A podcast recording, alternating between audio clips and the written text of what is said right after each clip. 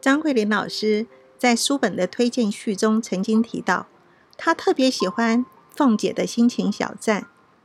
我自己也很喜欢，像是一道菜中加入一点醍醐味。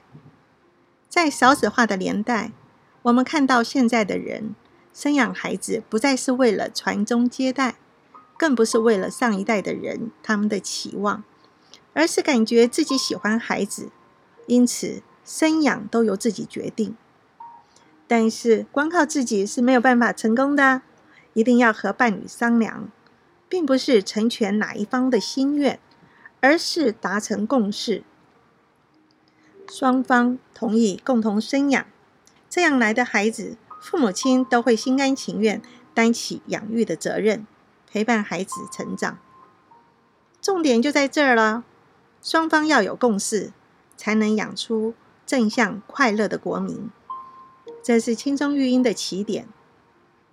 安徒生童话中有一个故事，描述还没有出生的孩子躺在池水边做梦和等待。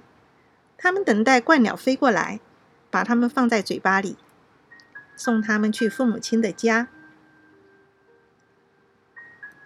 在民间信仰有祝生娘娘，有人会祈求神明保佑顺利怀孕、平安顺产。不过呢，这两种心态都是被动的，很难掌握怀孕的主导权。时代在进步，怀孕不要全靠天意。跟大家介绍孩子预约公司，公司的负责人就是爸爸妈妈。只要依照顺序填写三张表格，就可以开始预约孩子了。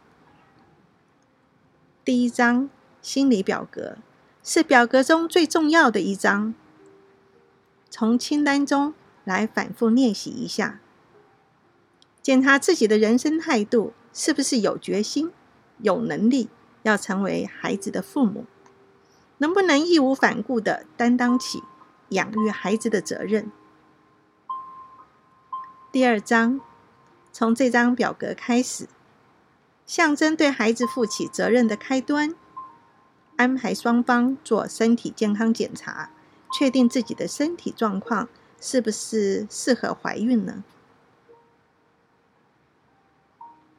如果已经做过婚前健康检查，并且已经知道双方有一些家族遗传疾病的问题，在怀孕之前需要安排遗传科医师咨询，如何避开不好的遗传问题。进行到第三张表格。表示确定要预约孩子了，双方一定要讨论。讨论什么呢？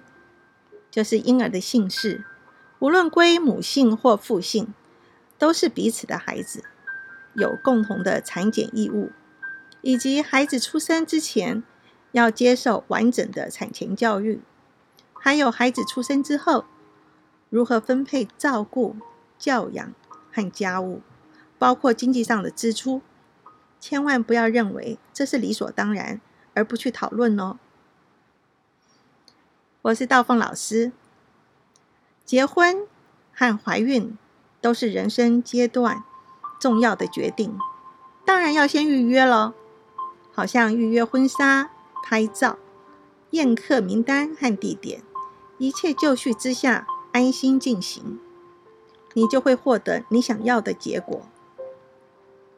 下一节来跟大家讨论产前教育和胎教。